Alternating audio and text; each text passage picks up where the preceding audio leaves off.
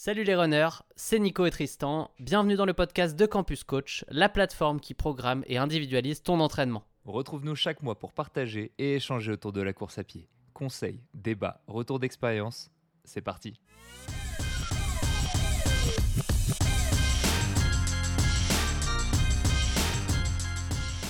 Et bonjour tout le monde, enfin bonjour, bonsoir tout le monde plutôt. Bienvenue sur ce Campus Talk numéro 27 euh, déjà. On dirait pas comme ça, mais euh, ça avance, ça avance petit à petit. Vous commencez à nous connaître, hein, j'ai dit 27e. Je suis Tristan, le coach de votre plateforme d'entraînement favorite, Campus. Campus tout court, d'ailleurs, hein, euh, puisque depuis la dernière fois, il s'est passé un petit truc.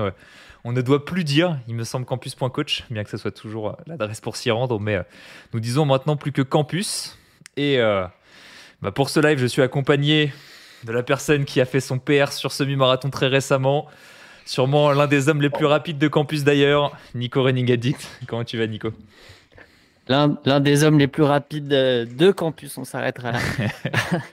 Et je suis même pas sûr de ça. Je suis sûr que si on allait chercher parmi nos, milliers d'abonnés, on pourrait trouver des petites, euh, des petites pépites qui sont bien cachées. On fera peut-être ce travail, un de ces quatre. Ah bah, je sais pas si tu vois passer quelques petites stories euh, sur Instagram, mais euh, moi je reçois des stories de gens qui courent genre. Attends, j'ai pas envie de dire de conneries, mais il me semble qu'il y en a un qui courait sous les 1,15 et je me demande si t'as pas battu. Peut-être qu'il se manifeste en commentaire. Il y a des gens qui courent en 33 et quelques sur le 10, donc je pense qu'il y en a qui courent un petit peu plus vite que toi, Nico. Bah déjà à Barcelone, je sais que et je les ai pas croisés. On avait euh, deux de nos ambassadeurs qui, couraient, euh, dont un, sub 1h14. Donc en fait, on s'est loupé de, pas grand chose, de quelques secondes. Et, et, euh, ouais, j'ai croisé pas mal de, pas mal de monde de campus au final à, Barcelone. C'était c'était cool. Je m'y attendais pas dans une ville aussi entre guillemets lointaine. Mais il y avait beaucoup de Français et beaucoup de campusiens, donc c'est très cool.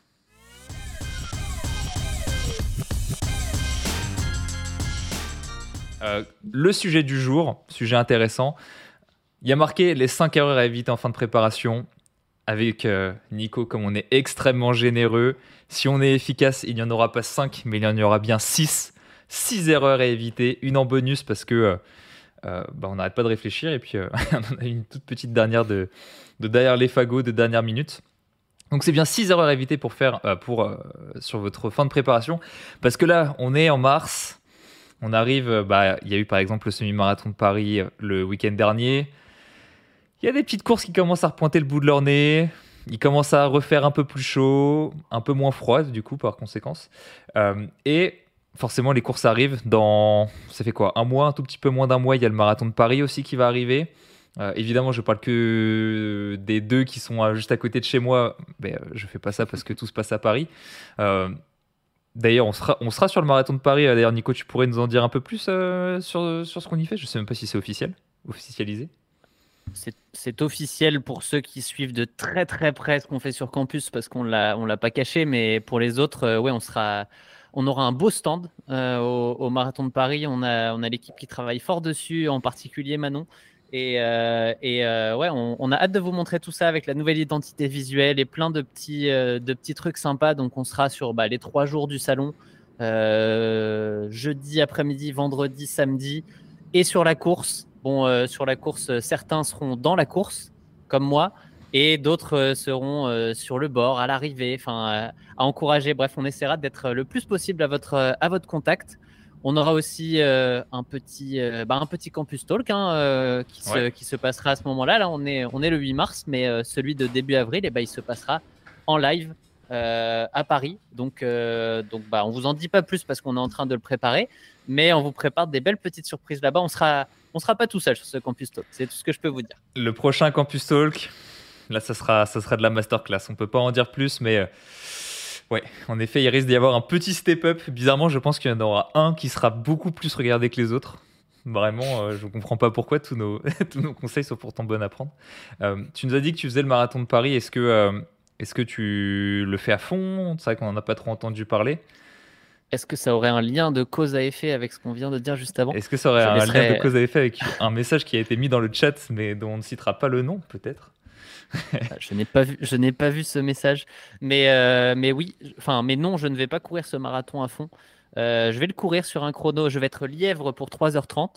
Donc en particulier pour une personne, euh, Nassim Saïli, bah, qu'on entraîne depuis le mois d'octobre, de, novembre, je ne sais plus, mais il, est, il, a, il a choisi un plan long sur campus, donc ça fait déjà un bon, bah, un bon cinq mois, je pense qu'il est à l'entraînement, et ça se passe très très bien. Donc moi, mon rôle, ça va être bah, de, de l'accompagner pendant la course, de le soutenir et de, et de, lui, euh, et de lui taper au cul en fin de course pour le relancer, parce que, parce que je sais que ça, ça marche sur ce genre de profil, mais il y aura peut-être aussi tout un tas de campusiens qui seront sur 3h30 euh, et, on aura une belle petite, euh, une belle petite troupe. Je pense que je pense qu'il y a du monde. Je sais qu'il y aura Johan qui sera là à, courir à 3h30 et je suis sûr qu'il y en a d'autres. Si vous êtes là, bah, n'hésitez pas. De toute manière, on ne pourra pas vraiment se manquer parce que on sera là. Enfin, on sera visible, je pense.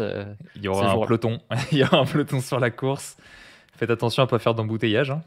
On sait que sur les débuts de course, en général, il y a, c'est un peu difficile, il faut zigzaguer. Là, sur une des dernières courses, euh, c'était laquelle d'ailleurs? C'est Valence? Valence ou euh, t'as dû pas mal zigzaguer? Euh, Ouais, le 10 km de Valence.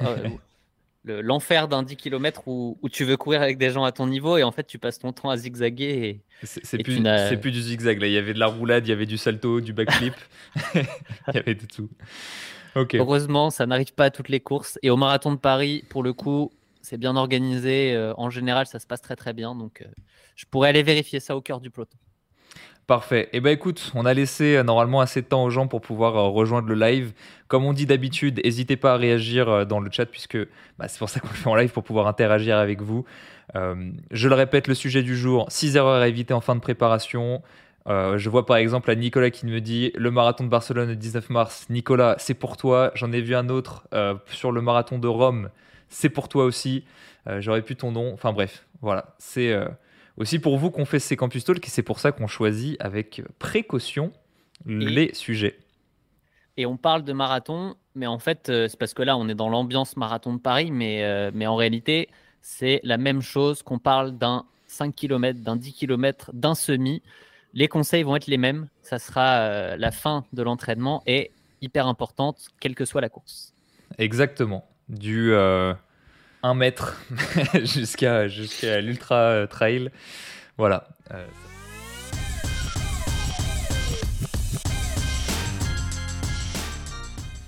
Première erreur, écoute, je vais m'en charger, Nico, comme ça je te laisserai, euh, je te laisserai la deuxième. Première erreur, vouloir courir trop vite sur ces intervalles d'allure de course. Alors déjà, il faut remettre un petit peu dans le contexte évidemment, puisque vous avez écouté tous les précédents Campus Talk, vous savez que on promeut énormément le fait de faire des plans longs, 4, 5, 6 mois. On a eu l'exemple de, Nassim qui a fait un plan 6 mois. Fidèle auditeur des Campus Talk, il, applique nos conseils avec, avec justesse. Donc, dans une première partie de vos plans, pour ceux qui ont déjà réalisé plusieurs plans sur campus, vous voyez que on travaille des allures assez généralistes et parfois assez éloignées de ce qu'on enfin, ce face à quoi on va être confronté le jour de la course. Ces allures-là, elles sont dans un but de développer notre niveau de condition physique. C'est ce que je dis souvent. Dans un premier temps, on développe notre condition physique, puis dans un deuxième temps, on va l'optimiser pour les sollicitations de la course. Si on n'a rien développé, euh, optimiser zéro, ça restera zéro. Vous avez compris un petit peu l'idée derrière ça. Ce qui veut dire aussi que quand on arrive dans une seconde partie de la préparation, c'est là où on va arriver sur des allures plus spécifiques. On va travailler son allure de course, on va travailler son intensité de course, et puis surtout, on va travailler sur des intervalles qui vont se rapprocher un peu plus euh, bah, de l'exigence qui nous attend. Donc sur marathon, ça va être des intervalles longs, sur 5 km, ça va être des intervalles plus courts. Ces intervalles-là, ils ont plusieurs objectifs.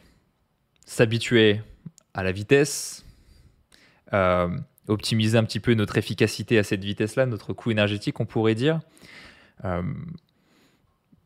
l'un des avantages principaux que j'aime donner à ces, intervalles d'allure-là, au-delà d'un développement physiologique, c'est vraiment de dire que chacun va pouvoir développer sa résistance à la douleur spécifique. C'est pour ça qu'ils sont vachement importants. Parce que, en fait, si vous êtes très fort sur euh, un entraînement AVMA, un entraînement à seuil 60, seuil 30, qu'importe. Vous pouvez très bien courir votre marathon, mais si vous n'avez pas ces petites séances d'allure, enfin ces petites avec des gros guillemets, séances d'allure marathon par exemple, encore une fois on prend le marathon, mais je pourrais très bien prendre l'exemple d'un SMI ou d'un 10 km, euh, vous, allez être un peu perdu le jour J. Vous allez peut-être performer, mais dès le deuxième, troisième, quatrième kilomètre, vous allez pas trop avoir de repères, les sensations vont être bizarres. Ah, les jambes sont lourdes, est-ce que c'est normal? Est-ce que je vais réussir à tenir? Bref, si vous êtes habitué à ce genre d'effort et à ce genre de douleur spécifique, vous allez arriver beaucoup plus confiant sur votre course. Et la confiance, bah, on sait que, c'est vachement important. Le problème de vouloir être confiant, c'est qu'il y a des gens qui veulent être beaucoup trop confiants. Et donc sur ces intervalles d'allure-là, eh bien, ils vont vouloir courir un petit peu plus vite, ils vont vouloir aller se mettre un petit, euh, un petit 5-10 secondes dans la tête pour être sûr que, bah, ok, si j'arrive à réaliser ces intervalles-là avec 10 secondes de marge, je suis sûr sur le jour de la course de pouvoir euh, le, bah, tenir l'allure que je m'étais fixée. Ce que ça pose comme problème, déjà, c'est que dans, votre charge d'entraînement, bah, ça va vous surcharger. Si vous courez 10 secondes de plus, bah, c'est un stress qui n'a pas particulièrement été prévu à la base, donc euh, vous ajoutez une contrainte. Sur les dernières séances, c'est là où les plans sont les plus difficiles. Donc vous avez déjà des semaines extrêmement denses, gros kilométrage euh, sur tous les plans. Euh, des, séances qui, bah, qui sont très difficiles, soit par l'intensité, soit par le volume que propose la séance, soit par les deux. Donc se rajouter une difficulté, ça peut poser un petit peu problème parce qu'on est déjà un petit peu à risque de blessure dans ces phases-là, même si ça a été très progressif et qu'on a tout managé pour que ça se passe bien. Euh, vous mettez un petit peu une balle dans le pied, après vous pouvez jouer avec le feu. Ça, c'est une première chose. Deuxième chose, si vous vous entraînez à 10 secondes, enfin 10 secondes plus vite, bah, vous vous entraînez pas à l'allure spécifique. Donc en fait, à 10 secondes près, on n'a pas exactement les mêmes sensations, on n'a pas exactement les mêmes appuis, la, même foulée en soi. Donc, et plus on va vite, plus c'est vrai en plus. Euh, donc voilà, on, perd de la spécificité pour au final un coût qui je ne suis pas sûr d'être rentable. Ça c'est mon avis en tant qu'entraîneur. Euh, si on vous donne une séance facile, acceptez qu'elle soit facile. Pourquoi la rendre dure alors que ça vous apportera plus de, enfin pas plus de malheur, j'allais dire, peut-être pas ce point-là, mais ça va pas vous apporter plus de bénéfices de les courir plus vite en tout cas. Donc d'où cette erreur, vouloir courir trop vite ces intervalles de course, pour moi à éviter sur la fin de cette prépa. Nico, qu'est-ce que tu en penses? Bah, je, suis, euh, je suis très d'accord avec ça. Et euh, ça me faisait penser en fait euh, aussi à une des raisons qui, qui a fait qu'on a mis les, les séances force plus allure spécifiques dans l'avant-dernier cycle. C'est pour bah, un petit peu forcer justement cet aspect à ne pas courir trop vite parce que quand on s'est tapé des 30 secondes d'endurance de force avant, bizarrement, d'un coup, on est beaucoup plus OK avec son allure de course et on cherche pas, cherche pas à aller plus vite. bah c'est c'est parce que ça fait, ça simule entre un petit peu la deuxième partie de course où musculairement on est fatigué et on a, c'est compliqué d'aller plus vite. Bah, quand on fait ces intervalles euh, secs, on va dire, où il n'y a pas de, il a pas d'endurance de force avant, il faut se dire que là on est frais, donc oui on peut aller plus vite. Évidemment, c'est pas une séance de, VMA, une séance de seuil ou donc euh, donc c'est logique qu'on puisse aller plus vite, mais c'est pas le but pour autant de la séance. Ouais, voilà, c'est-à-dire que par exemple sur la séance test de 2 fois 30 minutes, euh, allure marathon par exemple, mais euh, on pourrait prendre. Allez, on va changer parce qu'on parle beaucoup trop de marathon. Sur la séance de 3 x 3000 pour le semi. Euh...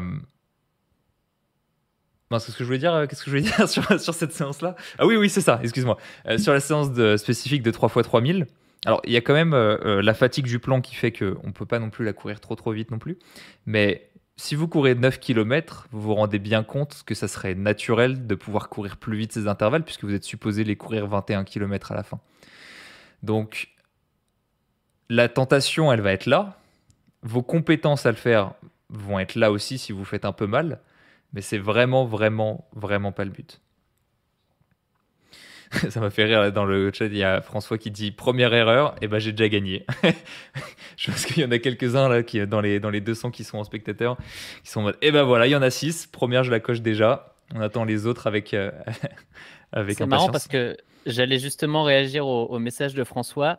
Et j'allais dire attention quand même parce que euh, on a quand même été souvent surpris sur le campus avec des belles progressions de coureurs qui ont été assidus et qui au final ont progressé un peu plus que ce qu'on avait prévu.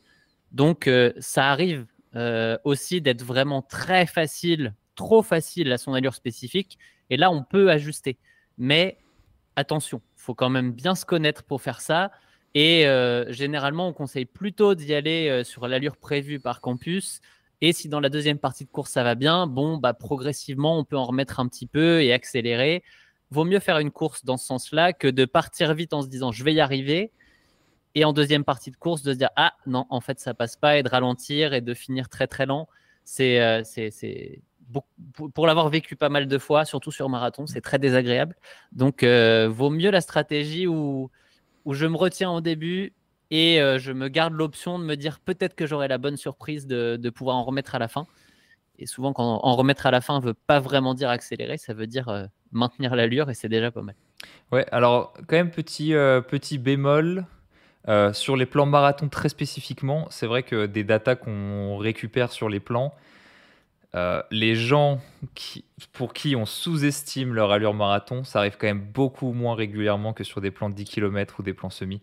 Euh, si vous courez votre marathon, vraiment, genre, il y a beaucoup de chances qu'elle soit pas surestimée. De, toutes les données qu'on a, euh, par exemple, si on vous donne une allure et que vous courez moins vite, nous, on, intègre ça genre comme un échec, entre guillemets. En fait, même vous auriez pu améliorer votre corps ou quoi que ce soit, à partir du moment où nous, notre temps de référence n'est pas bon, on considère ça comme un échec, ce qui fait que bah comment est-ce qu'on gère l'échec, comment est-ce qu'on recalcule les choses, parce que même pour vous, on vous donne, on vous donne un temps et puis vous êtes une ou deux minutes au-dessus, c'est chiant. Euh, donc euh, on regarde ces, on regarde ces données-là et c'est pour ça que je vous dis sur marathon, attention, vous êtes quand même assez rare à être, à être sous-estimé sur vos allures. 10 km, semi-marathon un peu plus. Après, c'est là où l'expérience va rentrer en jeu. Si c'est votre premier, faites-nous confiance. Si c'est pas votre premier, euh, bah là, vous avez normalement des données de fréquence cardiaque, comme on le dit, des données de dérive si jamais vous dérivez euh, pendant une course. Euh, vous avez connu ces sensations parce que c'est pas la première fois que vous le faites. Donc, vous avez un peu plus de repères pour pouvoir vous dire, OK, là c'est surestimé, là c'est sous-estimé, et adapter en fonction, puisque bah, ces, ces séances-là sont aussi là pour ça, pour avoir un feedback, se tester sur l'allure et se dire, OK, par rapport à mon expérience, mon référentiel, ce que je connais déjà de moi-même, je peux adapter de telle ou telle manière. Ouais, c'est ça qu'il faut retenir aussi, c'est pour revenir un petit peu au sujet initial qui était ces séances euh, d'allure, elles servent vraiment à ça, à, à, s'imprégner de son allure et surtout du feeling qui va avec, euh, parce que bah, on n'est pas des robots, donc euh, d'un jour à l'autre, ça peut varier un petit peu, et c'est bien de garder ça en tête pour s'adapter aussi le jour J. En fait, on sait on est conditionné à courir à une certaine intensité qui correspond à l'allure.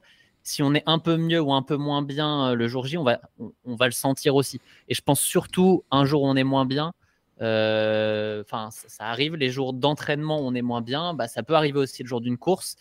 Et euh, dans ce cas-là, bah, ça peut être un signal de se dire, bon, je vais peut-être y aller un cran en dessous aujourd'hui et, et, pas prendre le risque de m'envoyer dans le mur. Au pire, je reprendrai ce temps-là sur la deuxième partie. Enfin, s'écouter et essayer de. Bon, je dis ça, ça c'est quelque chose d'expérience, c'est quelque chose qui prend du temps aussi à, à, créer comme, comme mécanisme euh, dans le cerveau, mais, mais pensez-y euh, dès maintenant, même si vous êtes sur euh, une première prépa semi ou une première prépa marathon, c'est des petits réflexes que vous pouvez commencer à, travailler. Hmm. Il y a un message de Stéphane dans le, dans le chat qui dit Moi, j'arrive à tenir 30 minutes d'allure de course, mais 4 heures à cette allure, ça me paraît compliqué à tenir. Je pense que c'est le, le, le lien parfait pour notre erreur suivante que je vais te laisser présenter, Nico.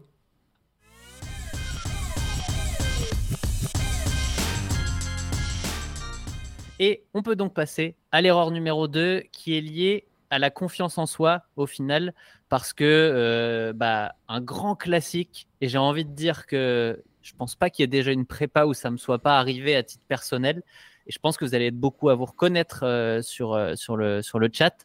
De vous dire je ne vais pas y arriver, je vois pas comment je vais pouvoir tenir le chrono que le campus m'annonce. Donc c'est un petit peu l'inverse de ce qu'on discutait juste avant, mais quand on a l'habitude un petit peu, quand on se connaît bien justement à l'entraînement, on se dit, on fait les séances spécifiques. Je reprends mon exemple il y a quelques semaines, le 3 x 3000 à allure semi avec une 30 de récup, la, séance test du campus. Et eh ben, elle a été pas facile. C'est de l'allure semi, donc je vais pas dire que c'est un... je me suis pas roulé par terre, mais, mais ça faisait 9 km d'allure avec des breaks et je me voyais pas tenir 21 km. Et au final, euh, l'affûtage et la manière dont on construit euh, les dernières semaines d'entraînement, donc les semaines d'affûtage sur le campus, est fait pour euh, réduire fortement la fatigue les séances test, les séances d'allure, vous les avez courues avec de la fatigue parce qu'elles étaient intégrées dans les semaines d'entraînement. Donc, en théorie, c'est logique de se dire, je ne pourrais pas faire beaucoup plus sur la séance test. Euh, c'est pas le but à ce moment-là. Le but, c'est juste de valider une allure et de, comme on le disait juste avant, de, se l'imprégner et, de, la travailler. Par contre, avec l'affûtage, avec le repos qu'il y aura eu pendant cette période, bah, vous allez arriver beaucoup plus frais. Et c'est ce qui va vous permettre de tenir l'allure le jour J. Donc là, pourquoi je vous dis ça, en fait, c'est euh, pour tous ceux qui se disent je vais pas y arriver, bah, ayez confiance euh, dans l'affûtage, mais surtout ayez confiance en vous en fait. Ayez confiance dans l'entraînement que vous avez fait. Vous avez travaillé euh, pendant euh, des semaines pour avoir euh, cette forme.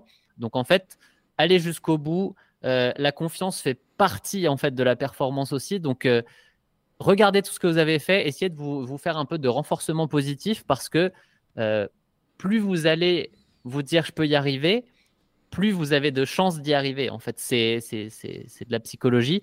Et à l'inverse, plus on se dit je vais pas y arriver, et plus on a de chances de ne, pas y arriver. Donc, je sais, c'est facile à dire comme ça, mais euh, il faut essayer de combattre un petit peu notre tendance à, bah, à, avoir peur en fait d'un objectif qui est important, parce que les objectifs qu'on se met euh, sur campus souvent sont, euh, sont importants. En particulier si vous êtes sur un mode performance, là, ils sont vraiment ambitieux. Mais si vous avez tout fait à l'entraînement, il n'y a pas de raison que ça ne marche pas le jour de la course. Donc, euh, bah, faites la, continuez de faire l'affûtage, respectez les autres conseils qu'on va vous donner après et il n'y a, pas de, a pas de raison que ça ne marche pas. Tu as bien fait de préciser à un moment euh, où tu dis, où as, parlé des séances tests là, sur ton semi-marathon, où tu disais que sur ton 3x3000, bah, ça t'a pas paru facile parce que justement, il y avait euh, le kilométrage de la, de la, semaine, des semaines précédentes, il y avait la fatigue accumulée. C'est une bonne précision parce que sur le point d'avant, euh, on, pourrait reformuler ça en disant, en général sur vos séances test, ça, genre la bonne allure va paraître très limite et va vous bah, va décrire ce que tu as dit, euh, va dire punaise est-ce que c'est vraiment possible que je tienne ça euh, sur toute la distance? Sur le point d'avant qui était ne courez pas trop vite vos entraînements d'allure, ça va plutôt être sur toutes les autres séances parce que bah, même sur le mois précédent, le mois de la course, va y avoir un, euh, une montée en puissance, comme tu l'as dit avec l'essence de force plus allure de course, où là pour le coup, le but c'est pas d'être en échec, vous allez être en contrôle, et c'est justement là où il faut euh, pas courir trop vite. Sur la séance test en général, bah, c'est le principe d'une séance test. On est censé être un petit peu à la limite, parce qu'avec l'accumulation de la fatigue, on est censé être bien. C'est une bonne précision qu'on fait, parce que justement, sinon les deux erreurs peuvent paraître opposées et on peut penser qu'elles s'opposent, alors qu'en réalité, non, ça dépend aussi de la séance. Parce qu'on vous le rappelle, toutes les séances sur campus ne sont pas faites pour être tenues jusqu'à l'échec. On a une cote d'effort sur les entraînements de 1 jusqu'à 5, c'est fait pour être respecté. Il y a des entraînements qui sont à 3 sur 5, c'est fait pour être réalisé à 3 sur 5 parce qu'on estime que la charge à ce moment-là dans votre plan, c'est pas nécessaire de se mettre au carton. Si vous vous mettez au carton sur toutes vos séances, vous avez l'impression de vouloir de progresser plus vite L'histoire nous montre que non. L'histoire, l'expérience nous montre que ça fonctionne pas comme ça. L'expérience euh, de tout le monde nous montre que non. c'est ça, exactement. Que, quand ça arrive une fois, on dit bon, c'est une occurrence. Quand ça arrive mille fois, la récurrence commence à être forte. Je, je propose qu'on. Ouais, on a un bon rythme là, Nico. On a un bon rythme. Je te propose qu'on passe à l'erreur numéro 3.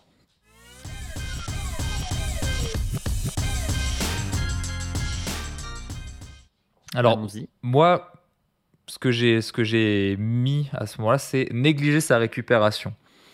Je l'ai dit un tout petit peu tout à l'heure, quand on arrive à ce moment-là du plan, euh, vous arrivez sur vos plus grosses semaines, que ce soit en volume et en intensité, et euh, les séances sont difficiles. C'est pas le moment. Enfin, on va, on va plutôt parler au positif et pas au négatif. C'est le moment de mettre un petit coup de boost sur votre récupération. Si jamais vous avez l'habitude de négliger un peu votre sommeil, euh, allez, vous êtes dans le livre, vous avez l'habitude de euh, checker Instagram pendant une heure avant d'aller vous coucher, s'il y a bien une période dans l'année où euh, il vaudrait mieux limiter un peu plus ce type d'action pour pouvoir dormir un petit peu plus, c'est bien à ce moment-là, dans le dernier mois, le dernier mois et demi avant votre préparation. Parce que justement, alors, tout juste avant la course, une semaine avant, deux semaines avant, c'est je vous préconise ça pour faire de la fraîcheur. Mais sur toutes les semaines avant, je vous préconise ça parce que les semaines sont denses. Et donc, toute la récupération que vous pourrez avoir en plus, c'est de l'assimilation que vous allez pouvoir avoir en plus. Euh, ça peut paraître un peu contre-intuitif, ce que je vais dire, mais si on donne deux profils égaux, enfin, si on prend deux personnes qui ont un profil exactement égal, qu'on leur impose le même entraînement mais qu'on ne leur impose pas la même récupération, le résultat à la fin, ce ne sera pas pareil. Parce que un entraînement, on peut le faire, mais on ne l'assimilera pas tous de la même manière en fonction de la manière euh, qu'on en récupère. C'est pour ça que d'ailleurs, on n'est pas tous, enfin, on ne peut pas tous encaisser la même charge d'entraînement parce qu'on ne peut pas assimiler la même quantité de stress. Mais en plus de ça, en fonction de, notre récupération, bah, euh, notre assimilation peut être un petit peu, euh, un petit peu mise à mal. Donc, bah, vous êtes arrivé à ce moment-là de votre plan, vous avez fait le plus dur, vous en mettez plein la tête à l'entraînement, euh, voilà, ce serait dommage de faire tout ça pour un peu moins bien. Donc c'est pour ça. Quand vous arrivez dans cette dernière phase de la préparation, ne négligez pas votre récupération. Est-ce que toi, tu as des exemples de euh, moments où justement, euh, sur ces grosses semaines, tu aurais un peu trop négligé ta récupération et il te serait arrivé des bricoles? Ah, J'ai envie de dire que c'est même documenté et je ne pourrais jamais m'en cacher. Euh, enfin, si je reprends la, prépa de l'été dernier, euh, au moment bah, pour le marathon de, Berlin, au final, ce qu'on dit là, j'ai l'habitude de le faire et d'essayer de le faire au maximum les 3-4 dernières semaines euh, avant la course pour faire du jus, comme on dit. Mais l'aspect de le faire avant aussi, c'est-à-dire en fait dans toutes les grosses semaines d'entraînement, c'est hyper important pour bien assimiler les séances mais aussi pour pouvoir les réussir en vrai. Parce que les grosses semaines d'entraînement, on parlait de code d'effort tout à l'heure, c'est là où va y avoir les, les séances de difficulté 4, 5. Parfois, on va avoir deux séances de difficulté 5 dans la même semaine. 5 bien rouges. mais, euh, ouais, des séances qui vont être bien dures. Et même si, en théorie, on a la forme pour y arriver, euh, le campus prend pour, euh, pour acquis que vous allez aussi faire le maximum. On est tous des amateurs, hein, on le sait, mais d'aller faire euh, ce qu'il faut pour pouvoir arriver avec euh, la forme nécessaire pour pouvoir faire ces séances. Normalement, de toute manière, quand vous les regardez sur le campus, vous n'avez pas, envie de faire le malin la veille euh, parce que, parce que elles vous font peur. Donc, vous faites, vous faites ce qu'il faut. Mais il faut aussi penser à l'après parce que, et je dirais même le pendant, parfois on parle de ravitaillement pendant la séance, juste après. Euh, la récup, elle commence, euh, commence tout de suite, en fait. Ce que vous prenez, euh, par exemple, comme ravitaillement pendant une séance, c'est pas forcément hyper important pour la séance en elle-même, mais c'est déjà commencer la récupération pour après. Vous refaites vos stocks de, glucides et potentiellement, si vous recourez le lendemain ou la séance du surlendemain, bah, vous n'êtes pas en déficit. Bon, là, je parle surtout pour ceux qui vont avoir des volumes au moins 5 fois, enfin, sur du 5 fois par semaine. Peut-être que si vous êtes sur du 3, c'est un peu moins important. Et encore, je pense que euh, plus on va donner tôt euh, au corps ce qu'il a besoin pour récupérer, mieux c'est. Euh, on va pas partir sur, sur ce, sujet-là forcément aujourd'hui, mais on tu as parlé déjà de sommeil tout à l'heure, donc tu as pris un peu le, mastodonte de la récup. Hein, on, le répétera, on peut le répéter, hein, mais on peut il y, a, tout un tas de, sujets qui sont évoqués quand on parle de récup, mais mettez le sommeil comme comme la grosse base de la pyramide et vous avez déjà fait une bonne partie du travail. Après, on va sur l'alimentation, on va sur euh, bah, le repos, en fait, tout simplement. Essayer de, limiter un petit peu les activités qui peuvent euh, nous stresser. Et si je reviens à ta question initiale, euh, Tristan, bah, la vidéo dont je parlais qui me revenait en tête de cet été, bah, c'est quand j'ai voulu faire mon 4 fois 10 minutes au seuil. Donc tout le monde en conviendra que c'est une séance somme toute sympathique, mais euh, qui demande un petit peu d'énergie pour la faire. Ben, la journée d'hier, euh, de la veille, avait été euh, bien stressante, bien compliquée. Et bizarrement, la séance, elle n'est pas passée ce jour-là. Donc, il n'y a pas de surprise. Hein. C'est soit on a le contexte, soit on l'a pas. Et c'est pas forcément, faut, pas se culpabiliser non plus. Hein. Culpabiliser non plus. si c'est pour une raison que vous ne maîtrisez pas, qui est liée au travail, à votre contexte familial, ben, c'est comme ça. Hein. C'est on on peut pas, dans tous les cas, faut pas non plus se dire qu'on va réussir 100% des séances euh, pendant tout le plan. Le principe, c'est d'essayer de faire au mieux sur tout le plan. Et ça, c'est déjà, c'est déjà une, un gros avantage par rapport à beaucoup de coureurs si vous faites ça. Et puis, alors si on prend ton exemple, c'est vrai qu'on dit qu'il faut pas prendre des exemples des généralités, mais euh, c'est toujours intéressant de voir ça. Des séances, c'est marrant, chaque fois que tu te filmes, on a l'impression que tu rates une séance. Mais au final, tu vois, tes, tes, records tombent, les chronos sont tenus. Donc c'est bien l'exemple que bah, quand tu rates une séance de temps en temps, c'est pas un drame en soi, quoi. C'est la tendance qu'il faut observer.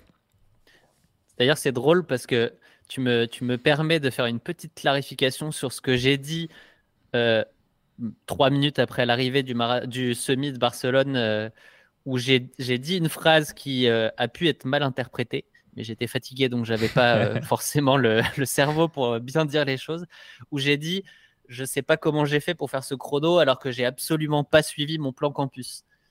Absolument pas suivi mon plan dans ma bouche veut dire que j'ai dû faire peut-être 85 euh, à 90% des séances correctement. Et encore, je, parle des séances de fractionner, hein, parce que le volume était là, la régularité était là.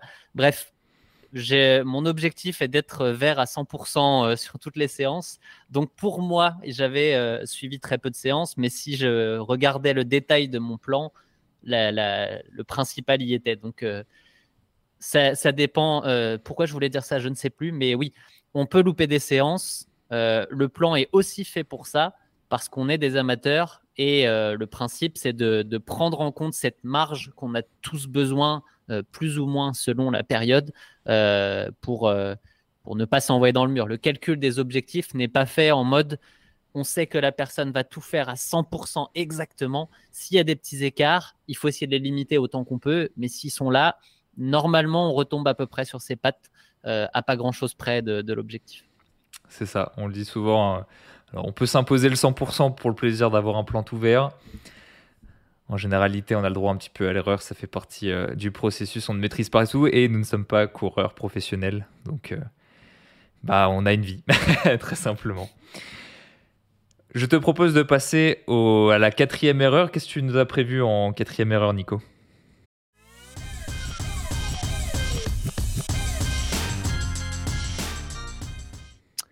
Ah, la quatrième erreur, et euh, je pense que beaucoup la font encore, parce que, bah, comme toutes les autres, euh, j'ai mis longtemps avant de, faire ce que je disais, euh, parce que on se prend, on, se retrouve souvent pris de court par ce, par ce que je vais dire là, parce qu'on va parler de matériel et de nutrition.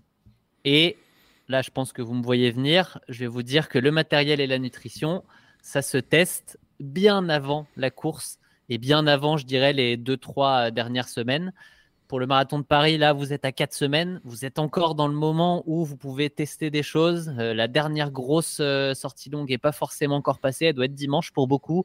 Donc, vous m'avez vu, si vous avez des tests à faire, c'est maintenant qu'il faut y aller. Euh, j'espère que vous avez déjà commencé, évidemment, hein, les tests, si on peut les commencer 8-10 semaines avant la course, petit à petit, tester deux, trois trucs en termes d'équipement, en termes de, premiers produits, si on veut comparer des choses côté ravitaillement, c'est bien. Euh, parce que quand on est rendu là, normalement, on doit être en train d'affiner sa stratégie de ravitaillement. Et euh, bah, si on parle de, nutrition, de ravitaillement, bah, la stratégie, on veut l'affiner dans le sens trouver la quantité euh, optimale pour nous qu'on va utiliser le jour de la course. On sait que le ravitaillement, au final, souvent on demande c'est quoi la quantité de glucides que je dois consommer sur mon ravitaillement? Ben, la quantité, et je parle de marathon en particulier, sur un semi, c'est un semi, c'est un peu plus euh, bas, c'est un peu moins critique, on va dire. C'est pas, c'est pas que c'est pas important, mais c'est moins critique que sur le marathon. Mais la quantité idéale que vous devriez consommer, eh ben, c'est celle que vous pouvez consommer, c'est-à-dire le maximum en fait. C'est pour ça qu'on veut tester les choses et, euh, euh, et, voir quelle est cette limite et ne pas la dépasser le jour J. Parce que l'erreur que beaucoup ont fait et que moi, euh, j'ai fait dans le passé, c'est de, bah, de soit pas en prendre assez, et du coup, on se retrouve à sec avant la fin de la course, soit vouloir en prendre trop. Ça, je l'ai jamais fait, mais j'en connais. Et là, bah, si ça passe pas, la fin de course euh, peut être euh, un vrai calvaire. Donc, commencer à tester les choses une fois par semaine à minima sur la sortie longue. C'est quand même la meilleure sortie pour, pour faire ça.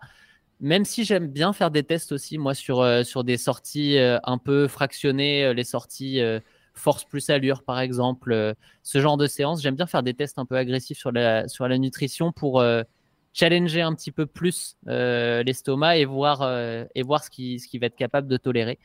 Donc voilà, tester le plus souvent possible, j'ai envie de dire, pas forcément sur les footings, hein, mais une à deux fois par semaine, ça reste, ça reste un bon rythme pour pouvoir tester plusieurs choses. et je parle de nutrition, c'est pareil pour l'équipement, même si ça va un petit peu plus vite parce que bah, l'équipement, c'est s'assurer qu'on n'a pas de frottement, euh, qu'on est bien à l'aise dans ce qu'on qu'on va porter, qu'on connaît euh, bah, ce qu'on euh, qu'on connaît ce qu'on va utiliser en fonction des différentes températures. L'année dernière, il faisait autour de 0 degré au départ du marathon de Paris. Peut-être que cette année, il en fera 12. Bon, bah, faut pas y aller avec la même tenue. Faut, faut, faut, faut, connaître un petit peu sa, sa, sa tolérance au froid, à la chaleur pour, pour, bah, pour s'adapter. Et tout ce qu'on fait là, en fait, tout ce qu'on va faire euh, en amont en termes de préparation, ça aussi, c'est des choses qui vont donner confiance en soi et surtout qui vont faire arriver serein le jour de la course parce que bah, on sera préparé à tous les scénarios. Et euh, le but de l'entraînement, c'est pas juste de se préparer physiquement, de se préparer mentalement, c'est aussi de, bah, d'être préparé à tous les scénarios, enfin tous les scénarios entre guillemets. Je parle juste euh, des scénarios qu'on peut maîtriser. Je parle pas de ceux de la course. Mais, mais voilà. Je sais pas si je suis passé à travers tout, Tristan. Tu as, sûrement des choses à rajouter. Bah ouais, ouais, à peu, près tout. Je vais juste répéter certains trucs avec d'autres mots, euh, parce que l'apprentissage passe par la répétition. Déjà, tu as parlé des séances de force plus allure. Celles-là, elles sont pas mal parce qu'il y a de l'intensité, mais il y a aussi quand même pas mal de volume en général quand on arrive à la fin de ces séances-là. Euh, on arrive quand même sur des séances assez longues, ce que j'aime bien appeler des séances quasiment mi-longues. Pas des séances longues, mais si tu fais euh, le calcul de la charge entre intensité et longueur, on est, on est pas mal. Euh, sur la nutrition, tu l'as dit, sur les endurances fondamentales, ce serait dommage de les mettre là parce que bah, quand tu utilises de la nutrition, déjà, ça commence à coûter cher. Si... C'est-à-dire que si tu commences à avoir des, stratégies nutritionnelles vers les 70-90 euh, grammes par heure, ce qui est très élevé pour un coureur amateur, bah ça coûte un petit, ça coûte un, petit billet. Hein. Donc, euh, donc autant sélectionner les séances en particulier. Et en fait, souvent, souvent euh, moi je m'en suis rendu compte pas mal de fois sur, euh, bah, sur triathlon. T'essayes ta nutrition sur des séances qui ne ressemblent pas à ce que tu vas faire sur ta course. C'est-à-dire soit pas assez long, soit pas assez intense. Et en fait, ça passe extrêmement bien à l'entraînement. Et sur ton jour de course, ça ne passe pas. Parce que bah, tu euh, quand tu vas mettre un peu plus d'intensité, tu vas avoir un peu moins de sang qui vont passer proche de tes, de tes, intestins. Donc la digestion va se faire de, manière un peu plus difficile. Euh, tu vas être un peu plus essoufflé. Donc en fait, manger des trucs solides, ça va être plus difficile. C'est le genre de choses où si tu le testes en endurance fondamentale, tu vas pas pouvoir t'en apercevoir parce que euh, tu vas pas y être confronté. Donc c'est là où le tester à intensité de course et sur longueur de course, il y a un intérêt. Tu as parlé du matériel, vachement intéressant. Le matériel, vous allez pouvoir courir une heure et demie avec euh, un t-shirt, ça va bien se passer. Vous allez courir quatre heures avec, bah, vous allez pouvoir avoir une irritation. Donc nous, on pousse jusqu'à deux heures et demie. Donc c'est intéressant de voir sur les deux heures et demie comment ça se passe. Déjà, s'il y a une petite irritation au bout de deux heures et demie, on commence à avoir un petit indice. Hein. ça arrive pas, ça arrive pas après. Donc c'est là, c'est là où c'est important de encore une fois, on parle du marathon, mais sur un 10, km, vous avez beaucoup de séances allure 10 km euh, séance de seuil, par exemple, qui, va pouvoir être euh, de seuil 60, qui va très sûrement être soit aux alentours de vos allures 10 km, soit légèrement euh, plus lent. Bah, c'est des séances ou à 10 km, c'est vrai que la nutrition est un peu moins importante. Donc en fait, c'est un, mauvais exemple. Et ce que je veux dire, c'est que là, pour le coup, tu vois, pour le coup, c'est vrai que j'ai voulu décliner. Euh, en fait, euh, ça s'y prête pas vraiment parce que à la limite, prenez un gel avant de partir et puis sur 10 km, serait tranquille. Bref. Euh, j'avais une petite chose à rajouter sur, sur l'aspect nutrition vis-à-vis vis -vis de comment l'intégrer. oui, Juste un tout petit détail pour ceux qui auraient envie d'avoir des stratégies nutritionnelles un peu plus agressives. Euh, bah, type ce que tu commences à avoir quand même sur marathon Nico, ce que tu commences à avoir un grammage assez élevé. Une fois par semaine, le tester, ça peut être un peu court. Euh, en général, quand on commence à passer au-dessus des 75 grammes par heure, le tester deux fois par semaine pour vraiment habituer son estomac, ça commence à pas être du luxe. Aussi, petite chose intéressante, euh, là pour le coup qui s'adresse à tout le monde, euh, et parce que je vois le message de Francky qui dit trop de sucre euh, égale problème gastrique?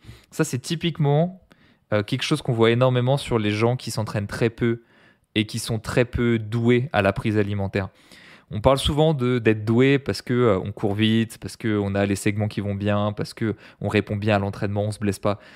Ce genre de don, on en parle beaucoup. Il y a un don dont on parle beaucoup moins, c'est notre capacité à manger ce qu'on veut à l'effort et de bien le digérer. Sachez que c'est une qualité en soi. Euh, quand vous voyez des trailers qui se tapent des pizzas, etc., et qui n'ont aucun problème, c'est parce qu'ils sont doués. Tu vois, c'est un don. Or, c'est pas parce qu'on n'est pas doué qu'on peut pas s'y entraîner. Donc, si jamais dès que vous prenez des glucides à l'effort, vous avez des problèmes, c'est juste que vous prenez une dose de glucides beaucoup trop importante pour commencer votre processus d'adaptation. Ce que je vous conseillerais, bah, Là, euh, s'il vous reste 4 semaines, euh, ça peut être un peu court parce qu'on part du principe que 4 semaines, c'est une bonne base de travail pour commencer à avoir des adaptations significatives. C'est-à-dire qu'une semaine, ça va pas suffire pour tester votre alimentation. Prenez une base de 4 semaines ou sur 4 semaines, sur une ou deux séances en fonction du grammage, vous allez monter progressivement et, euh, vous allez pouvoir vous tester. Si si vous le faites sur un peu plus longtemps, c'est d'autant mieux, surtout que ça dépend de là où on part et de là où on veut arriver. C'est toujours le même problème. donc voilà si jamais vous prenez un gel sur une séance et que ça vous va pas, c'est pas forcément que les gels vous vont pas. Alors après, parfois la marque ne vous va pas, c'est un fait. Mais aussi, c'est peut-être juste parce que bah, euh, tu, tu prends un gel endurance qui fait 40 grammes de glucides, tu prends un gel, ça va pas, oui. C'est parce que c'est un gros gel en fait. tu vois, mm. c'est pas parce que le, gel ne va pas. Donc euh, c'est ça. Respectez un peu plus votre progressivité, prenez-y vous un peu plus en avance et euh, ne pensez pas que c'est pas fait par, euh, c'est pas fait pour vous parce que sur, vous avez fait un test une fois et ça s'est mal passé. Ça s'entraîne. J'avais envie de digresser, mais parce que je sais que je sais qu'on est tous les deux concernés par ça. Je sais pas si c'est par volonté ou par euh, par nonchalance. Euh, tu vas comprendre. Quand j'avais noté en fait dans les notes, tu viens d'en parler un petit peu, mais l'estomac ça s'entraîne. Et je trouve qu'en fait il y a un conseil qu'on donne qui est peut-être qu'on donne tous en fait dans la sphère du running, qui est un peu peut-être mal interprété ou trop suivi à la lettre, qui est euh, manger trois heures avant d'aller courir, ce qui est une bonne idée un jour de course, euh, parce qu'on veut tout bien faire et tout mettre toutes les chances de son côté. Mais, et là c'est une question que je vais te poser Tristan, euh, moi je ne le respecte pas au quotidien et je vais même parfois aller à l'inverse, à me dire bon bah là je vais manger, euh, bon pas pas une raclette, hein, mais euh, je vais prendre mon, mon repas d'avant course une heure avant, 45 minutes avant et aller courir. Et oui, avoir un peu le ventre ballonné, mais mais c'est pas grave si c'est sur un footing ou une séance qui est pas très difficile de de choisir certaines séances comme ça pour entraîner l'estomac en fait et l'estomac et tout le, tout le système digestif à ingérer euh, des calories en fait euh, pendant l'effort. Et, euh, je ne sais pas si tu, tu es sûrement parce que moi je fais ça plus par intuition, comme je fais beaucoup par essai-erreur et je me suis jamais vraiment renseigné là-dessus, mais je suis sûr que tu en sais un petit peu plus, Tristan. Ouais, alors après, je, après, je suis pas nutritionniste, mais alors si je prends mon cas particulier, c'est un peu, un peu étrange, mais moi je ne respecte jamais ça parce que si mon dernier repas est trop éloigné, genre je suis très, enfin je suis quasiment sûr de faire une hypoglycémie sur ma séance. Donc euh, il y a plein de fois où je mange vraiment euh, pas très loin des, séances même intenses. Euh, petit, petite précision d'ailleurs, dernier repas avant une course, 3 heures avant, oui, mais ça ne veut pas dire que sur les 3 heures vous mangez rien. En général, il faut continuer à avoir un apport glucidique de manière plus ponctuelle et plus diluée sous des formes peut-être un peu plus faciles à digérer. Mais si vous mangez rien sur les 3 heures, vous risquez de vous mettre une petite balle dans le pied avant, avant la course. Euh, vous avez faim au départ en plus. Ouais. Euh, alors, comme j'ai dit, je suis pas expert en nutrition, mais je sais qu'en trail, ils le font énormément. Parce que justement, ils ont des repas beaucoup plus conséquents et ils sont bah, sur des durées de course beaucoup plus longues. Euh, je sais que j'avais un peu le même instinct que toi sur triathlon, où bah, pour m'habituer à faire fonctionner. Alors après, moi, j'y allais un peu à la barbare et puis je me faisais un peu plaisir. Sur les grosses sorties longues, tu vois, je mangeais avant ma sortie longue à vélo et je me faisais un gros arrêt boulange au milieu où tu te tapes un giga sandwich et tout, le petit flanc qui va bien. T'as l'estomac bien rempli et après si t'as encore un peu d'allure Ironman, bah tu fais avec, tu vois. Mais c'est pas plus mal parce que bah, si on part du principe que t'as besoin de sang pour digérer et que t'as besoin de sang pour tes muscles pour fonctionner, il y a un moment où il n'y a plus assez de sang pour faire les deux. Et c'est pour ça qu'en général, on peut avoir des troubles, des troubles digestifs ou ce genre de choses. Donc, euh, Je pense qu'il y a une bonne intuition, mais ça vaudrait le coup de euh, parler avec un, mec spécialisé en nutrition, mais très spécialisé dans les épreuves de longue distance, parce que bah, sur 10 km, sur semi, et euh, sur ce que les personnes doivent apprendre sur leur diapo, en cours, en BTS, en BTS de, diététique, je pense que c'est pas assez spécifique pour aller sur ce cas particulier. Mais il y a un petit truc, ouais. Ça, nous, ça me permet de, vous glisser que bah, ce genre de sujet est et plein d'autres qui sont ultra spécifiques à, l'entraînement d'endurance, bah, c'est vers ça qu'on veut aller aussi euh, avec le campus, c'est de pouvoir vous amener de plus en plus de conseils qui sont bah, spécifiques à nos besoins les coureurs d'endurance. Et s'ils n'existent pas euh, de manière euh, publique, bah, d'essayer d'aller les chercher. On le fait avec les webinaires, entre autres. Hein. on commence à avoir des webinaires qui sont pointus sur les sujets. Et il va y en avoir de plus en plus. Donc, pour pour les abonnés au campus, c'est sur, euh, c'est sur la communauté. Donc, vous pouvez nous retrouver euh, environ une fois par mois avec un invité et, euh, et, aussi une fois par mois, Tristan ou moi, on est en mode questions-réponses sur, sur votre entraînement. Donc, j'en profite pour, pour glisser ça pour ceux qui ne, qui ne savaient peut-être pas encore. Oui, parce qu'il y en a plein. Il y en a plein qui ne savent même pas qu'on fait des webinaires sur Circle. Donc, bah, ils sont disponibles en rediffusion pour les membres premium. Ouais. Profitez-en. Voilà. Pour le coup, bah, on ne peut pas les mettre sous, sous podcast, mais J'imagine que vous pouvez quand même euh, les écouter d'une manière ou d'une autre quand vous avez du temps en voiture. Ça, ça, s'y prête bien à l'écoute. Euh.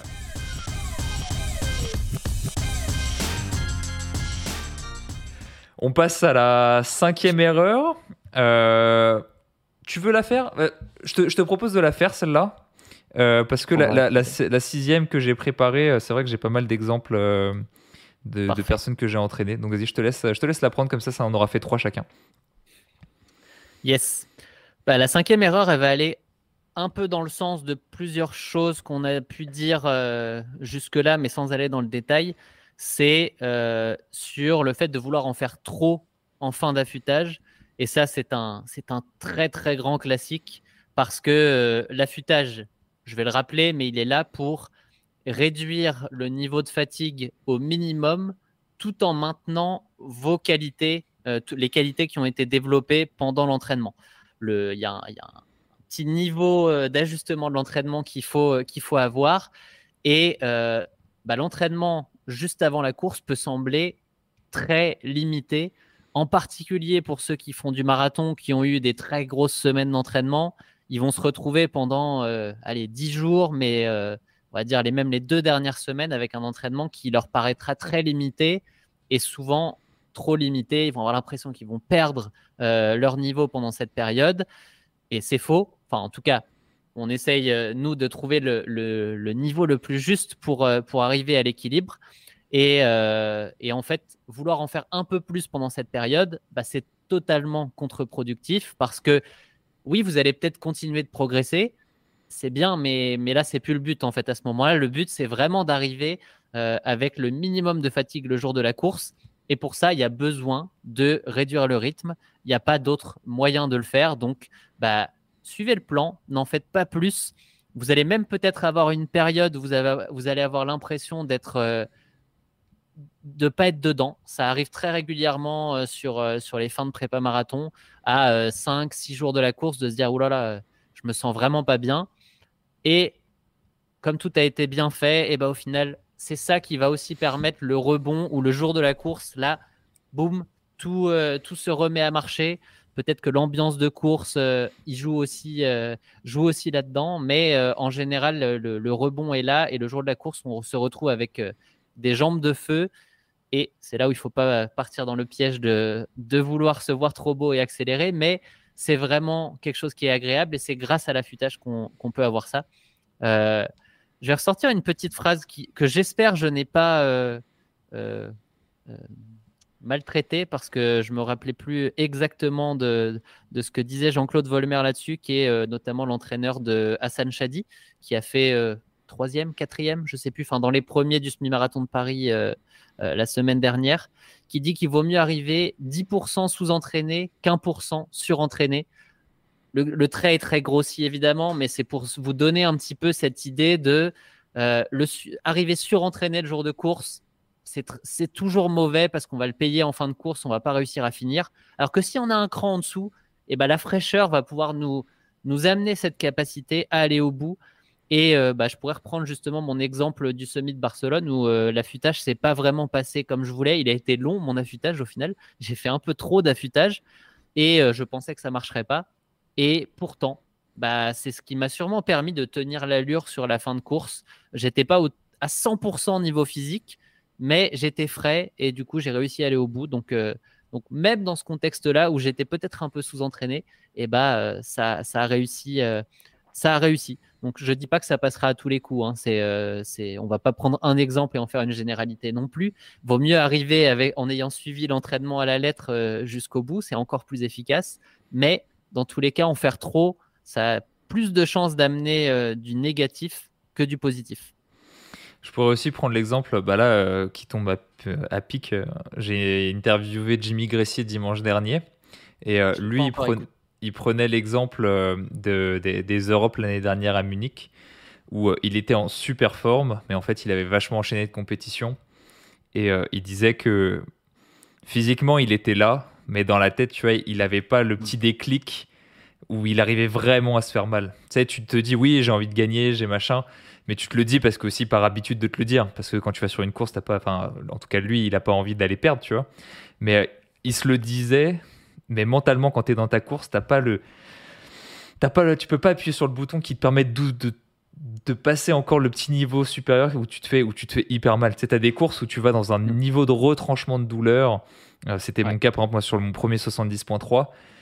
Genre, je me suis assis pendant peut-être une demi-heure à ne plus pouvoir rien faire, tu vois, juste parce que bah, j'étais bien frais. Je suis allé dans un, dans un niveau où je pense pas jusqu'à aujourd'hui avoir réussi à, à pousser mon corps aussi loin, bah, tu vois, c'est justement une question de fraîcheur. Souvent, quand je parle de cours, j'aime bien dire qu'on parle avec une, une jauge de, de euh, comment dire, de douleur qu'on peut accepter. Et en fait, quand je dis douleur, c'est de, c'est un peu plus large. Euh, c'est aussi de, de, stress, de plein de trucs. Euh, ce qui fait qu'il y a certaines personnes qui arrivent sur leur course avec une jauge déjà remplie à moitié parce que bah ils sont pas assez frais, parce qu'ils ont une petite douleur par-ci par-là, parce que euh, ils ont mal dormi, parce qu'ils ont pensé à machin au boulot. Bref, pendant leur course, quand ils vont arriver au 25e, la jauge, tu vois, elle va arriver petit à petit, petit à petit. Bah, au 25e, quand ça commence à devenir compliqué, au 30e, au 35e, la jauge, elle va commencer à se remplir beaucoup plus rapidement. Et si on est déjà aux trois quarts, bah, les derniers kilomètres vont être très très difficiles mentalement. Donc c'est là où c'est important de faire les bons choix pour arriver reposé, mais aussi serein au niveau mental, euh, pour pouvoir bah, pousser et faire la performance maximale qu'on peut faire ce jour-là. Clairement. Et ça me permet de, bah, rajouter le petit point que, que j'ai oublié là-dessus, mais qui va continuer dans ce sens-là. C'est, on parle souvent de, bah, de la récup physique, mentale, et comment on va chercher aussi cette récup mentale? Limiter l'entraînement en fait partie parce qu'on va moins se solliciter, mais il faut aussi essayer quand on est là, on parle vraiment de l'approche d'une course. Hein. Euh, on est des amateurs, on peut pas faire ça euh, toute l'année et être en mode euh, sportif pro qui fait ça, qui fait ça pour, pour, pour gagner sa vie. Mais quand on arrive très proche d'une course, en particulier les courses longues où on sait que ça va demander et encore, je dis ça, mais en fait, 10 euh, km demandent tout autant de, ressources mentales. Ce sont juste d'autres ressources, on va dire. Mais euh, essayer de limiter le stress du quotidien dans les derniers jours, la dernière semaine. Euh, essayer de s'organiser sur cette semaine-là. ça peut être prendre une semaine de vacances. Ça peut être prévenir tout le monde que ça, c'est la semaine où on veut vraiment essayer de, maximiser le résultat de sa course de l'année. Évidemment, il ne faut pas avoir 15 courses euh, importantes dans l'année pour faire ça, mais essayer d'avoir l'adhésion de tout le monde autour de soi pour euh, se mettre dans les conditions de, pouvoir réussir. Euh, c'est quelque chose que je pense on peut demander, que ça soit au travail, selon avec. on peut parfois demander ça aussi à, à, sa famille, d'essayer de vraiment se mettre tout pour être sur une semaine où là, on sent que il n'y a pas de stress. Parce que le stress, on, en, on parle du stress de l'entraînement, mais le stress euh, du quotidien compte pour beaucoup et peut, va force, fortement faire baisser cette, euh, cette jauge de fraîcheur dont, dont, parlait Tristan juste avant. Hmm. pour terminer sur euh, cette dernière heure, je vais juste citer le petit message de Cyril qui dit, euh, euh, parce qu'il soulève un point, et c'est vrai qu'on ne l'a pas souligné sur l'intérêt de l'affûtage, c'est il y a un affûtage physique et mental aussi, donc c'est ce qu'on vient de dire, et il soulève un truc, il dit, un peu comme être un faux vancage. Mm. Et c'est vrai que tu as envie d'en faire plus, tu sais que tu as les, les compétences d'en faire plus, la capacité d'en faire plus. Tu t'es tapé des séances d'allure où tu étais ultra fatigué parce que gros volume, grosse séance, gros machin. Là, tu arrives, on te demande un vieux 3 x 6 minutes allure semi. Là, tu plus de volume, tu es tout frais, tu as envie de le courir plus vite, tu vois, et tu en mode non, je respecte, je respecte. Et là, là, ça commence mentalement à se dire ok, là, la course, je vais la plier en deux. Et c'est vrai qu'il y a ce petit, ce petit. Si on arrive à bien le faire, Cyril, et qu'on arrive à avoir cet état d'esprit-là où on arrive vraiment euh, en tant que prédateur sur la, sur la course et non pas en tant que proie, il y a vraiment quelque chose qui joue là-dessus. Je suis totalement, totalement d'accord avec toi. Euh,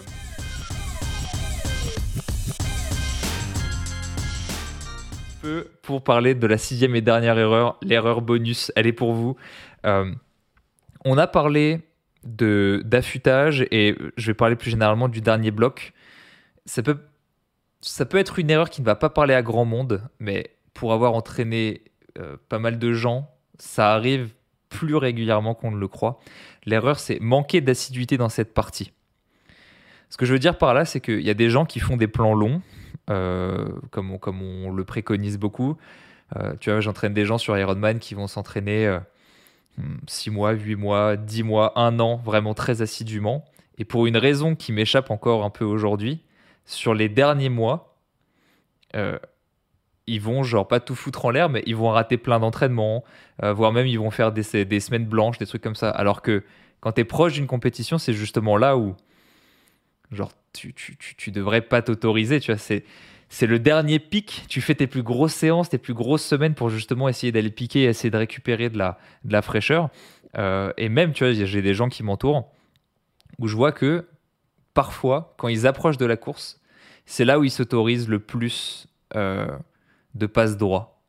Alors, une chose que j'ai pu, euh, enfin, que, que j'essaie de trouver des causes, tu vois, et je me dis peut-être toujours un peu difficile, tu vois, mais il y a une notion que j'avais beaucoup entendue et que j'ai expérimenté moi-même, c'est euh, euh, des gens ils disaient ouais, fais attention à pas être prêt trop tôt. Hmm. Et ça peut être une, ça peut être une, une, façon de le voir, tu vois. Où en gros, tu as fourni à, ton goût beaucoup d'efforts, tu as investi beaucoup de ressources. Et en fait, il y a un moment où, bah, peut-être qu'inconsciemment, parce que c'est toujours fait inconsciemment, tu es plus prêt à investir autant.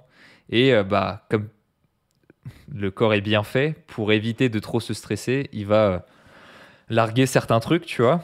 Et euh, si t'es pas très en phase avec tes priorités, si par exemple l'entraînement est pas ta priorité, bah, ça va commencer à sauter quand tu es le plus fatigué, quand tu es le plus au fond. Et comme on l'a dit, quand on est sur la fin du plan, c'est là où tu as les plus gros volumes, là où tu as les plus grosses séances. Et donc, bah, si t'es pas bien en phase avec tes priorités, que la prépa a été longue, que tu as beaucoup investi, peut-être que ça peut être le moment où euh, bah, tu te laisses le plus de choix. Et donc là, bah, le problème, c'est que quand on arrive dans cette phase-là, si on manque énormément de régularité, je l'ai dit, grosse séance, gros volume. Les variations de volume d'une semaine à l'autre sont l'un des plus gros risques de blessure que vous pouvez avoir. Donc faire des semaines blanches, puis plus retourner sur une, grosse semaine, puis euh, deux semaines après partir en vacances parce que je sais pas quoi, euh, vous jouez beaucoup euh, avec le risque de vous blesser, mais surtout vous jouez beaucoup avec le fait que bah, vous allez perdre énormément de conditions physiques alors que bah, vous aviez tout fait. Quoi. Donc je ne sais pas si ça parle à, certains, à certaines personnes, mais moi je l'ai déjà rencontré deux, trois fois. Alors ça peut paraître peut-être anecdotique, mais j'avais comme envie de le souligner. Vous avez fait un long chemin. Certes, là, vous arrivez sur les séances peut-être les plus dures, les plus grosses semaines, mais voyez ça non pas comme une punition, voyez ça vraiment comme une récompense. Vous avez fait un gros chemin, vous avez monté les marches les unes après les autres. Donc oui, là vous êtes à une certaine hauteur, là vous êtes au neuvième étage. Quand vous regardez au-dessus de la barrière, ça commence à faire haut. Mais euh, justement, vous l'avez mérité. Et la récompense quand vous allez réussir à vous sortir de là, j'ai envie de dire, évidemment, c'est je grossis les traits, hein, euh, c'est pas, une, pas une pénitence, mais euh, la récompense n'en sera que plus belle. Parce que on le dit souvent, c'est le parcours le plus important. Bah là, vous êtes dans les grosses semaines, ce qui montre votre condition mmh. physique, mais ce qui fait que quand vous allez avoir la médaille autour du cou, vous allez voir ce que vous avez investi, ce que vous avez accompli et vous allez pouvoir être fier. C'est intéressant parce que tu m'as fait euh, repenser à bah, quelque chose que j'avais oublié, mais je me suis revu à Font-Romeu quand j'étais à trois, trois semaines environ du, marathon de Berlin où je reparlais des semaines qui venaient de se passer avec, avec Kevin, avec qui j'étais là-bas. Je disais, il est temps quand même, il est temps que cette prépa se finisse parce que j'ai pas, j'aurais pas un mois de plus en moi pour tenir ce niveau d'engagement. Et, euh, et l'affûtage est tombé au bon moment en fait parce que je sentais que j'avais tout, j'avais tout fait, mais là c'était, euh, j'avais pas plus en fait. Et, euh, ça me permet aussi de dire, là on parle de l'après, c'est presque un, mini conseil 7, mais une fois que votre course est passée, lâchez, lâchez-vous dans tous les sens du terme parce que c'est euh, c'est aussi ça qui permet d'être euh, d'être sérieux et de tenir dans les moments clés où il faut tenir. C'est aussi d'avoir le, balancement derrière, de se dire après, allez, je m'autorise tout ce que je me suis euh, tout ce que je me suis interdit. Il n'y a plus de règles pendant une, deux, trois semaines selon si vous faites un marathon. Il n'y a pas de il y a pas de pression après à revenir. Donc donc voilà. Là, il y a Tanguy qui dit lassitude surtout pendant l'affûtage. C'est vrai que euh, là, j'ai parlé des trucs un peu les plus dramatiques qu'on voit assez, assez rarement. Mais là, Tanguy, tu soulèves un point que j'ai pas mal vu. C'est des gens, ils ont passé les plus grosses semaines. Il leur reste euh, une semaine et demie, deux semaines d'affûtage en fonction des distances, voire même peut-être un peu moins. Bah, quand c'est moins, c'est moins grave. Euh, genre sur semi et sur marathon. Et ils se disent Oh, bah, les séances sont faciles. Est-ce que ça change vraiment quelque chose si je vais courir 40 minutes? Est-ce que ça change vraiment quelque chose si je fais ce footing de 30 minutes? Et en fait, les deux dernières semaines, ne font plus rien. Rien, rien, rien. Alors, certes, on veut vous reposer, mais en fait, il y a certains, certains processus qui font un peu, plutôt certaines lignes de conduite qu'il faut respecter pendant l'affûtage. Il faut garder une fréquence d'entraînement, il faut diminuer le volume avec une certaine progressivité. Oui, on veut vous reposer, mais ne rien faire, c'est perdre beaucoup plus de conditions physiques que vous ne, que vous ne récupérez de, de, fraîcheur. Donc, euh, ouais, petite lassitude, euh, Tanguy, mais. Euh, je vous vois là, quand vous allez arriver sur votre, sur votre affûtage, faites vos séances. Voilà. Euh, ça, ça me sou... c'est marrant parce que quand je le dis, en plus, ça me rappelle euh, pareil, une préparation, quelqu'un euh, sur, sur une préparation longue. On arrive sur l'affûtage. Alors, cette personne a tout bien fait, mais tu sais, comme tu as l'impression d'avoir le, le d'avoir tout accompli, d'avoir tout fait. Tu sais que tu as tout fait et tu sais qu'à partir de maintenant, quoi que tu, ce que tu vas faire ne va plus augmenter ta condition physique, mais va juste garder un équilibre entre fraîcheur et condition physique. Et les gens sont frappés d'une flemme. Et je recevais des messages en mode punaise, j'ai que une heure de vélo à faire, mais la giga flemme, quoi. je suis en mode, non, non, ne passe pas du côté obscur, fais toutes tes séances, garde la fréquence. Ouais, il y, a, un petit truc un peu mental comme ça. Donc, au final, euh, cette erreur que je trouvais anecdotique, elle peut se retrouver dans pas mal de petits moments et elle, peut, elle peut intéresser euh, pas mal de monde. Est-ce que tu veux euh, rajouter quelque chose de manière générale sur le sujet du jour, puisqu'on vient de traiter les six erreurs? Ben, c'est pas une erreur, mais c'est de rappeler un fait. En fait, on va revenir à l'aspect confiance en soi parce que je pense que c'est clé dans la réussite euh, des courses. Euh, le fait que c'est une règle, euh, c'est une règle du pouce. Hein, je vais pas me demander pas des sources derrière, mais j'aime dire que, enfin, on aime dire que que 80% du travail se fait à l'entraînement. Donc en fait, quand vous arrivez le jour de la course, bah, il vous reste juste qu'à qu'à dérouler votre course, en fait. En théorie, si vous avez tout bien fait à l'entraînement, que vous arrivez dans les bonnes conditions parce que l'affûtage est bien passé, il n'y a pas eu de. J'ai vu dans, le, dans le chat euh, des gens qui ont été malades, qui ont été malades pendant deux semaines, bah oui, euh, qui ont été blessés au dernier moment. Évidemment, dans ce cas-là, c'est compliqué. C'est c'est triste. On, vous voit euh, régulièrement dans le, dans le support. Euh, on essaye de vous aider au mieux, mais malheureusement, on peut pas faire, euh, on peut pas faire de miracle non plus quand il y a des choses comme ça qui arrivent. Mais, mais si vous n'avez pas eu de pépin, ben, ayez confiance. En fait, il n'y a pas de raison que ça, ça se passe mal. Et, et, en fait, à croire que ça passe mal, ça, ça, peut mal se passer. C'est ce que je disais tout à l'heure. Plus on va y croire, plus il y a de chances que ça arrive. Donc, c'est, je sais que c'est facile à dire, mais Regardez tout ce que. Revenez en arrière sur tout votre entraînement, regardez vos séances, euh, vos commentaires sur les séances si vous en mettez. Et, euh, et, ça fait du bien en fait de se dire Ah ouais, j'ai fait tout ça. Et en fait, on se dit Bah ouais, j'ai fait tout ça. Donc maintenant, je vais juste aller chercher ce pourquoi j'ai fait tout ça. Et il y a de grandes chances que ça se passe bien si vous êtes, si vous êtes, si vous êtes sérieux sur votre stratégie de course. Il y a un gros, un gros aspect prophétie autoréalisatrice Gros effet, bah, l'effet, on, a, on dit effet placebo comme si euh, c'était euh, anecdotique, mais en fait en réalité l'effet placebo c'est tellement puissant. Euh, genre convainquez-vous, enfin oui ça se dit, soyez convaincus que j'ai un petit doute. Soyez convaincus que ça va bien se passer et tu l'as dit, la confiance sur la ligne de départ en mode mais je vais tout démonter.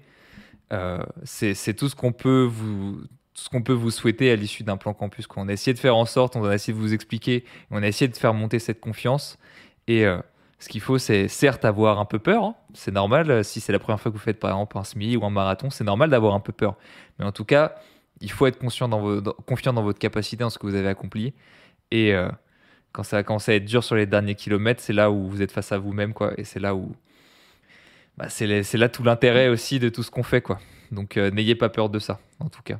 un petit message de Joanne qui dit Moi, le plus dur pendant l'affûtage, c'est de continuer à manger, c'est d'arrêter de manger euh, comme avant. Joanne, on partage les mêmes erreurs. Les Je crois qu'on va faire un campus talk sur ça. Je pas tout seul. Ok, et eh ben, écoute, euh, en vrai, ça a été euh, riche d'échanges. Et ce qui a été marrant, c'est que quand on a abordé les différents points, ça nous a même rappelé certaines petites erreurs qu'on avait pu nous-mêmes faire lors des derniers mois de préparation. Donc j'ai trouvé ça vachement intéressant. Dans le, dans le chat, ah, franchement, vous avez, été, vous avez été magnifique, vous avez beaucoup participé. Euh, ça fait extrêmement plaisir à voir justement cette petite émulation. On sent que, euh, je sais pas ce que tu en penses, mais on sent que les compétitions arrivent et les gens ont envie d'aller euh, d'aller partager, d'aller donner leurs leur sentiments et, partager leur, leur, leur, joie de, vivre la course un peu. Donc ça fait extrêmement plaisir. Je sens que là, dans les mois qui vont venir, ça va monter, ça va monter. C'est vraiment une période que je trouve cool.